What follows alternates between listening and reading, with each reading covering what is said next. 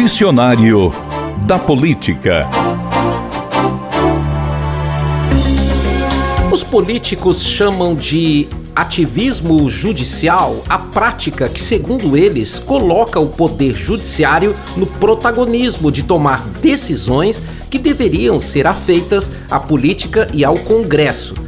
Na prática, não existe esse ativismo. O que temos é os poderes legislativo e executivo propondo iniciativas polêmicas que geram reação da sociedade em seus diversos segmentos.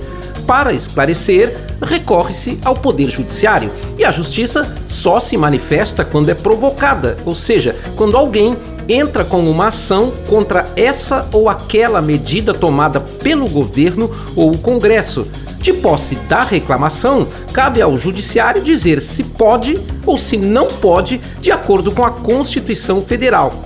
O que o Judiciário faz, portanto, não é ativismo, é a interpretação da lei, de acordo com o que é previsto no regime democrático.